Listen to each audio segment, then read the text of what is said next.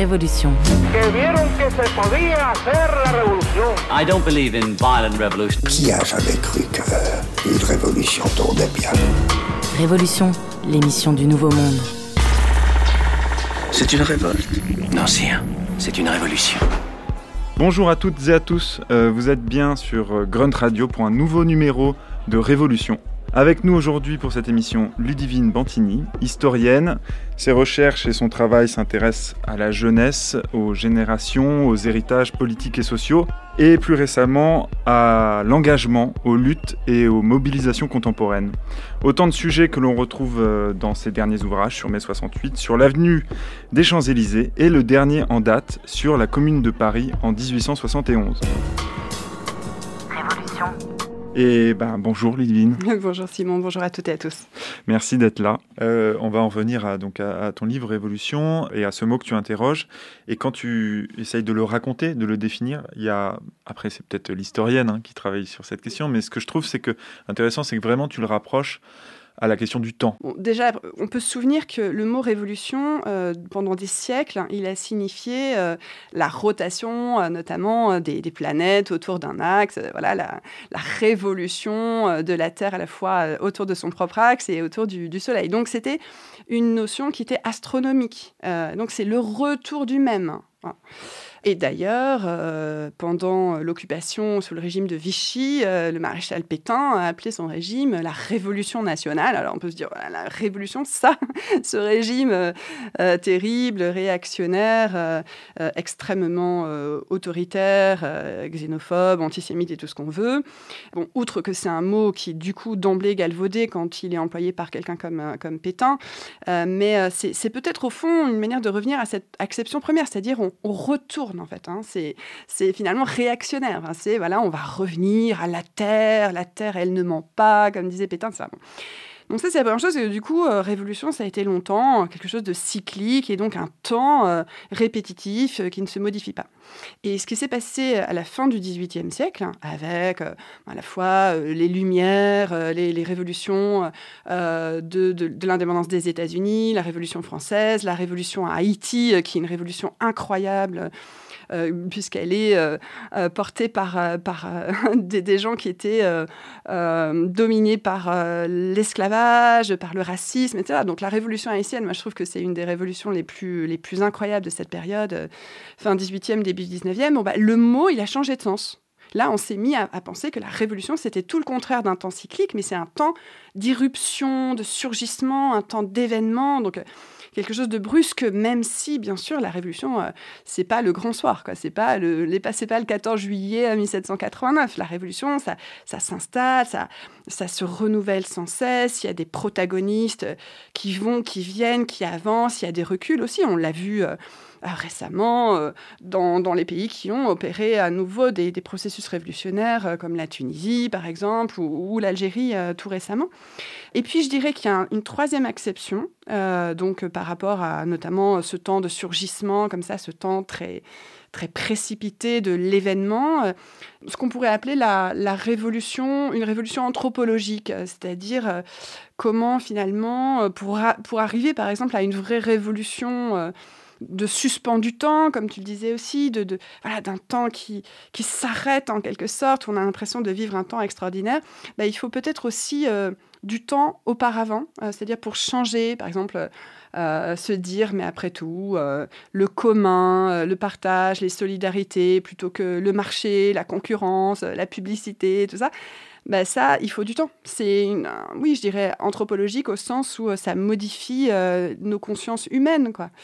Il me semble que ces deux, ces deux dernières notions, euh, le temps long d'une révolution anthropologique où on change un peu nos mentalités en quelque sorte, notre, nos imaginaires et nos espoirs, et puis le temps précipité de, du surgissement révolutionnaire, s'imbrique. La révolution est une question de temps donc, mais aussi d'espace, et c'est ce que nous allons voir dans quelques instants avec euh, la Commune de Paris de 1871, euh, qui est le sujet de ton dernier livre et dont nous fêtons cette année les 150 ans. Et euh, voilà ce qu'on va voir juste après, mais d'abord un petit extrait musical euh, et on se retrouve juste après.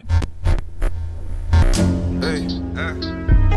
On traite les autres d'égoïstes parce qu'on est tous. Videur fait du sgab parce qu'on est 12. Dès qu'on peut, on part parce qu'on est étouffe. Les jaloux bavent parce qu'elle est douce. Du mal à faire court dès que je sors un CD, je m'étale. Fier de mon parcours et chacun son sort, eux c'est des schmétal. Hey, je la joue carte sur table. Derrière le cran, y a pas de sûreté. Je les mystères qu'on me cache sur terre. Deux inconnus se regardent sur le quai. Mais y en a plein qui se renferment. Le tueur était un garçon calme. Je vois la plaie qui s'infecte comme une remarque qu'on garde sur le cœur. La ville est mauvaise. Les balles perdues vont trouver.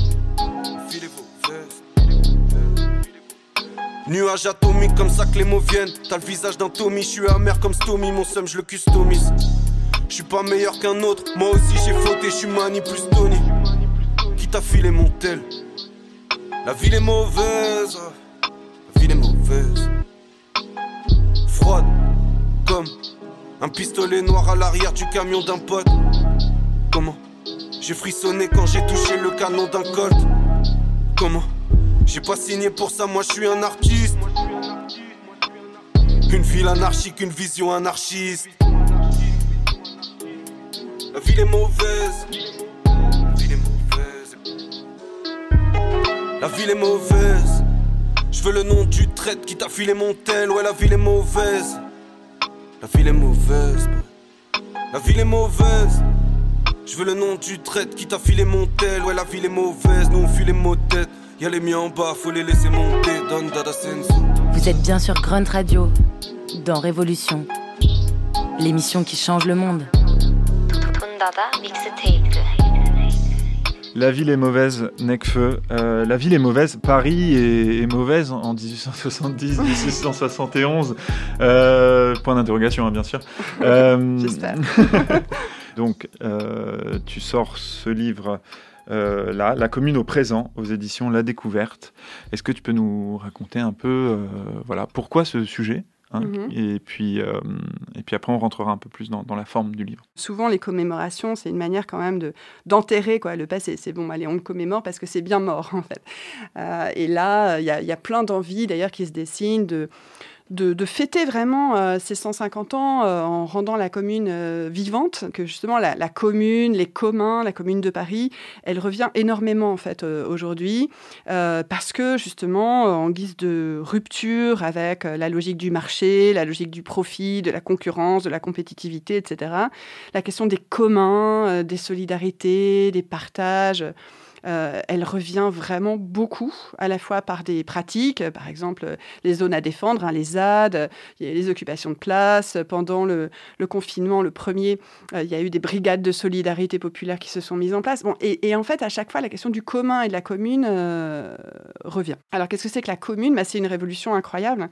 La commune de Paris en 1871, c'est en fait une grande partie du peuple de Paris qui a fait une révolution dont on n'a pas vraiment l'équivalent parce que c'est vraiment une révolution des gens euh, du peuple en fait. Des ouvriers, euh, des artisans, euh, voilà, des, des couturières, des relieurs, des tisserands, des voilà. Il y a aussi euh, des journalistes, des écrivains, des artistes, euh, beaucoup d'institutrices et d'instituteurs, mais voilà, des gens euh, qui n'étaient pas des politiciens et qui ont pris l'hôtel de ville le 18 mars 1871. Citoyens, citoyennes, bonjour. Bonjour.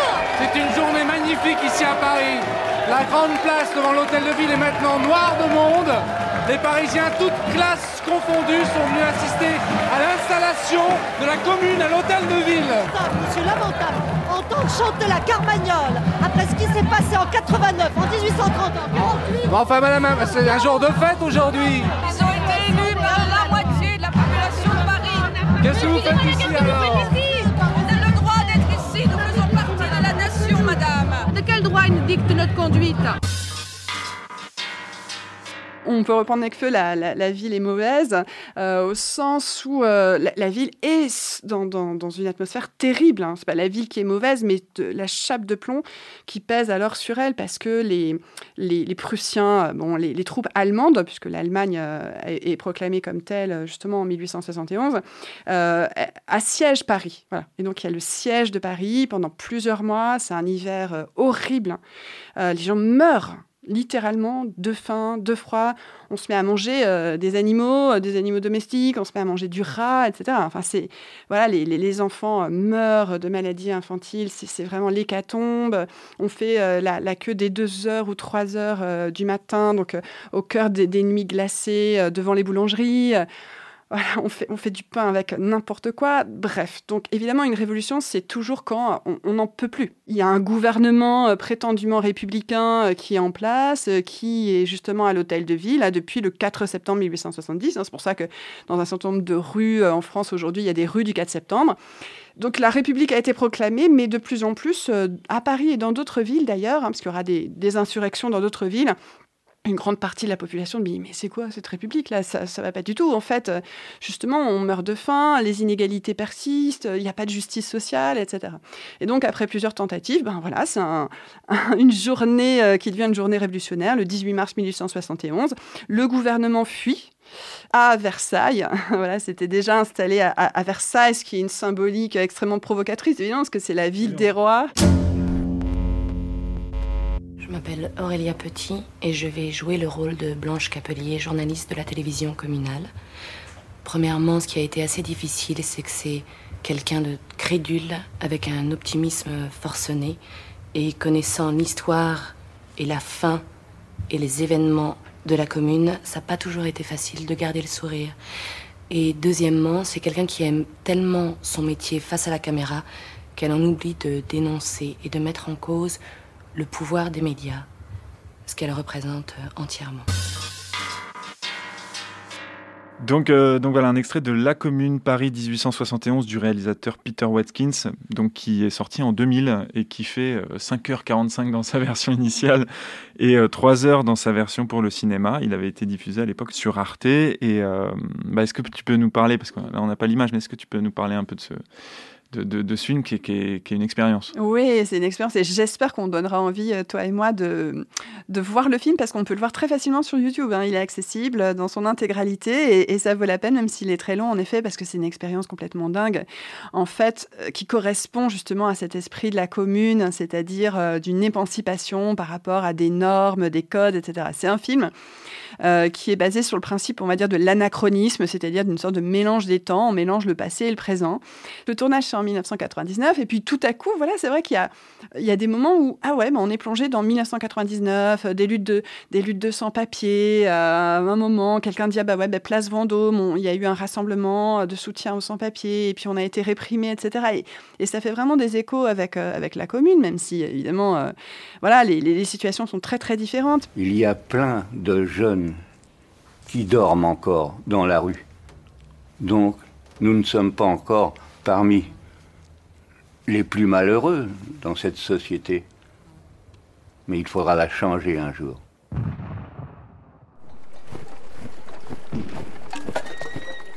Du coup, euh, c'est un film qui permet vraiment de saisir la, chair, en fait. Euh, euh, les, hommes, les femmes, leurs combats, leurs luttes, leurs espoirs, leurs joies, leurs angoisses, la guerre. Parce que ce qu'on n'a pas encore dit, c'est que en face, ceux qu'on appelle les Versaillais, puisque ce sont donc installés, le gouvernement s'est installé à Versailles, l'Assemblée à Versailles, etc.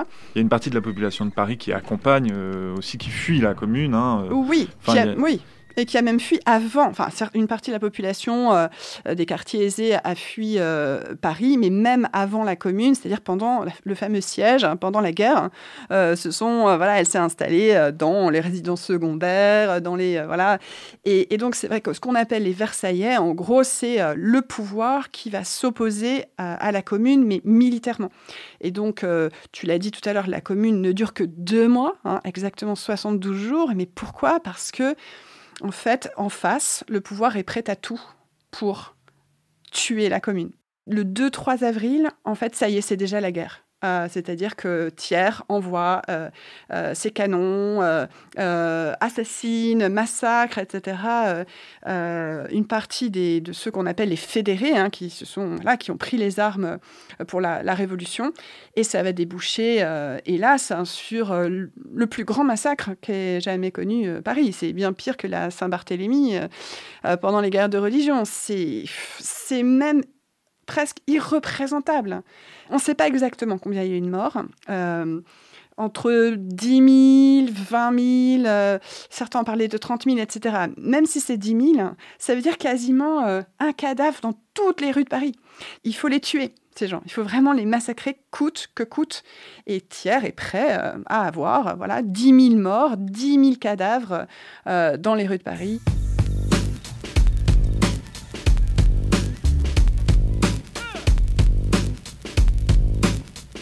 Paris est sous les bombes. Euh, du coup, on va passer un petit morceau de musique. presque trop évident. Vous êtes bien sur Grunt Radio, dans Révolution, l'émission qui change le monde. Il fut une époque aggravée dans les années comme les temps forts du hip-hop.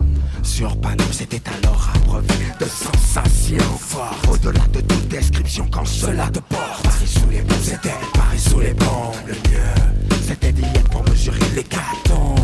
Une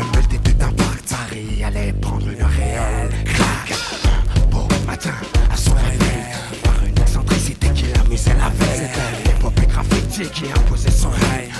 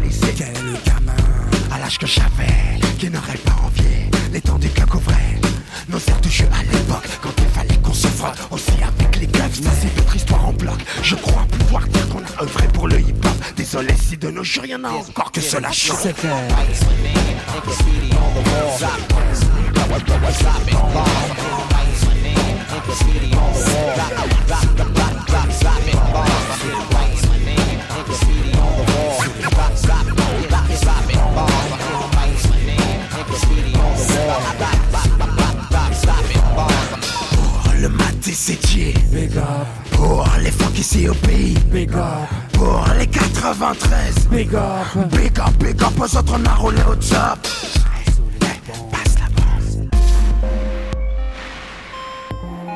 Révolution. L'émission qui change le monde. Un morceau de NTM, Paris sous les bombes. Donc euh, voilà, au bout de deux mois, cette commune en 1871 euh, est matée.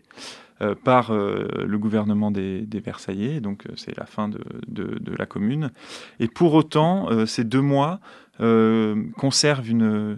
Alors, en deux temps, c'est-à-dire d'abord on l'a effacé, mais malgré tout, dans, dans la gauche, etc., ces deux mois restent, enfin, sont sortis de l'oubli au fur et à mesure et, conservent une force aujourd'hui, une force mémorielle et historique assez importante.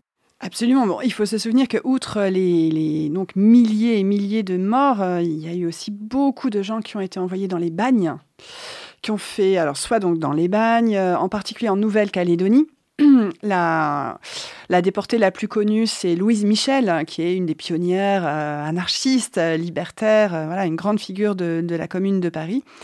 Donc cette mémoire, elle s'entretient aussi euh, par là, par les survivants, euh, qui se sentent d'ailleurs, c'est une expression de Louise Michel, mais il y en a d'autres qui l'emploient, euh, des morts vivants en fait, parce qu'ils sont ils sont à la fois voilà, ils, sont rescapés, mais en même temps ils ont l'impression d'être un peu morts pendant la semaine sanglante aux côtés de leurs sœurs, leurs frères, parce que c'est beaucoup comme ça qu'on parle. Hein, c'est à mes frères, dit Louise Michel. Et donc comme tu le dis, hein, il va y avoir aussi cette mémoire de, la gauche, euh, de ce qu'on a longtemps nommé le mouvement ouvrier, euh, qui va euh, nourrir la mémoire de la commune. D'abord en exigeant l'amnistie pour les communeux et communeux, c'est-à-dire...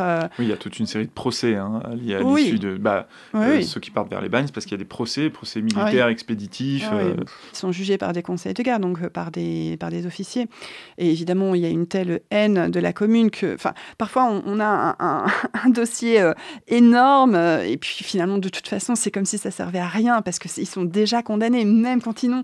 Enfin, on les accuse de tous les mots, etc. Et puis, et voilà, soit on les fusille, hein, parce qu'il y a eu non seulement la semaine sanglante, mais après euh, des, exécutions euh, sous euh, le, prisme du jugement, bon, de conseil de guerre, et puis voilà, sinon la prison, le bagne, etc. Et donc l'amnistie qui intervient à peu près dix ans plus tard, enfin 1879, et puis qui va qui va donc s'étaler dans les années suivantes, elle permet déjà que, que tous ces survivants reviennent, et eux ils vont continuer à se battre en fait, ils vont pas juste la, si j'ose dire la fermer quoi, ils vont ils vont continuer à se battre, à, nourrir cet espoir en fait révolutionnaire. Alors, dans des, ça peut être dans des, collectifs, des associations, des syndicats, des, des organisations euh, politiques, les premiers partis ouvriers, tout ça. Ensuite, euh, ça va être dans, alors ça n'a plus rien à voir avec euh, ce qui s'appelle comme ça aujourd'hui, mais le, Parti socialiste, enfin, la, la, SFIO, Jaurès, etc. Il y a les, tout le courant anarchiste aussi, libertaire, qui va, qui va beaucoup se souvenir de, la Commune de Paris, au point qu'il y a une formule qui est énormément revenue depuis le lendemain de la de la semaine sanglante, c'est la commune n'est pas morte. la commune n'est pas morte. Et aujourd'hui, et voilà, c'est l'idée de redonner vie, mais pas en se disant oui, voilà, c'est le passé, c'était il y a 150 ans. Voilà, non, c'est juste, aujourd'hui, euh, la question du communalisme, de son actualité euh, est très, est très vivante. Appel de la première assemblée des assemblées des Gilets jaunes. Nous, Gilets jaunes des ronds-points, des parkings, des places, des assemblées, des manifs, nous sommes réunis ces 26 et 27 janvier 2019 en Assemblée des Assemblées, réunissant une centaine de délégations répondant à l'appel des Gilets jaunes de Commercy. Depuis le 17 novembre, du plus petit village du monde rural à la plus grande ville, nous nous sommes soulevés contre cette société profondément violente, injuste et insupportable. Nous ne nous laisserons plus faire. Nous nous révoltons contre la vie chère, la précarité et la misère. Nous voulons pour nos proches, nos familles et nos enfants vivre dans la dignité. 26 milliardaires possèdent autant que la moitié de l'humanité. C'est inacceptable. Partageons la richesse et pas la misère. Finissons-en avec les inégalités sociales. Nous exigeons l'augmentation immédiate des salaires, des minima sociaux, des allocations et des pensions, le droit inconditionnel au logement et à la santé, à l'éducation, des services publics gratuits et pour tous. C'est pour tous ces droits que nous occupons quotidiennement des ronds-points, que nous organisons des actions, des manifestations et que nous débattons partout. Avec nos gilets jaunes, nous reprenons la parole, nous qui ne l'avons jamais. Et quelle est la réponse du gouvernement? La répression, le mépris et le dénigrement. Des morts et des milliers de blessés, l'utilisation massive d'armes par tir tendu qui mutilent, éborgnent, blessent et traumatisent. Plus de 1000 personnes ont été arbitrairement condamnées et emprisonnées. Et maintenant, la nouvelle loi dite anticasseur vise tout simplement à nous empêcher de manifester. Nous condamnons toutes les violences contre les manifestants, qu'elles viennent des forces de l'ordre ou des groupuscules violents. Rien de tout cela ne nous arrêtera. Manifester est un droit fondamental. Fin de l'impunité pour les forces de l'ordre. Amnistie pour toutes les victimes de la répression. On a à travers cet extrait donc euh, l'Assemblée des assemblées, euh, voilà, bah, en plusieurs endroits des, échos. Hein. L'idée c'est pas de, de, enfin comparaison n'est pas toujours euh, raison. Donc Assemblée des assemblées Gilets jaunes, commune des communes, cette actualité-là aussi, elle a nourri euh, ton envie de, t'intéresser à la commune. Bien sûr, parce que je me suis sentie Gilet jaune, j'ai participé au mouvement, aux manifestations, je suis allée beaucoup sur des ronds-points, euh, dans des cabanes de Gilets jaunes, parce que c'est un soulèvement populaire. Euh, en fait, en écoutant d'ailleurs cette archive, j'ai quelques frissons. Enfin, je, je, sais pas, je trouve que c'est émouvant. Enfin, c'est émouvant. On a parlé dès le début de l'émission d'une émotion, la question de l'émotion politique. C'est-à-dire, finalement, dans cette archive, on retrouve euh, toutes ces questions de dignité, quoi, de, de, prendre la parole, de, de, se sentir légitime à s'exprimer, euh, d'indignation et de colère face aux inégalités, face à la misère, euh, les, la capacité à, joindre les deux bouts, etc. La question de l'invisibilité, quoi les invisibles euh, qui se rendent visibles, ça c'est fondamental. Et au fond, comme tu disais, comparaison n'est pas raison, mais, mais c'est vrai qu'il y a quelque chose d'assez similaire avec euh, ces gens qui étaient des inconnus aux yeux euh, des puissants, aux yeux euh, des médias de l'époque, etc., qui, qui tout à coup s'expriment, font de la politique au sens, mais pas du tout politicien du terme. C'est-à-dire, la politique, c'est le bien commun, c'est la police au sens grec, c'est la cité, comment organiser la cité. Et c'est vrai que les Gilets jaunes ont posé vraiment ces, ces questions, et avec un un courage et une ténacité dans la durée, parce qu'en fait, on n'avait jamais connu un, mouvement social euh, qui, dure aussi longtemps. Et chaque samedi, les gens qui sont allés manifester, chaque samedi, malgré la répression, euh, ce que ce que ce qu'explique cette, cette, femme gilet jaune, euh, les mutilés, les éborgnés, enfin une répression comme on n'avait jamais vu à, ce point quand même depuis longtemps. L'État français est violent. Leur dire leurs réformes, elles sont violentes. La réponse, elle est violente. Quand notre euh, très cher président dit qu'il n'y a rien d'irréparable dans ce qui a été fait aux Gilets jaunes, c'est pas violent. Quand il m'a dans son viseur, je sais pas s'il pense à ma tronche qui est en train d'exploser euh, quand il embrasse ses gosses, s'il en a, etc. Moi, je sais que je lui pardonne. Mais les mecs qui donnent les ordres, je peux pas.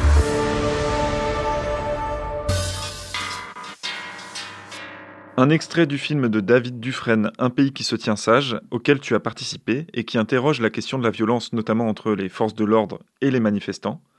Or justement, la révolution, l'idée de révolution, et notamment la commune, interroge et est traversée par cette question de la violence. Quand les sans-culottes prennent la Bastille, euh, d'ailleurs, c'est très très violent. Hein, le 14 juillet 1789, on l'oublie trop souvent. Aujourd'hui, c'est la fête nationale. Bon, enfin, c'est aussi euh, le 14 juillet 1790, la fête de la Fédération, mais aujourd'hui, c'est quand même notre fête nationale, la prise de la Bastille.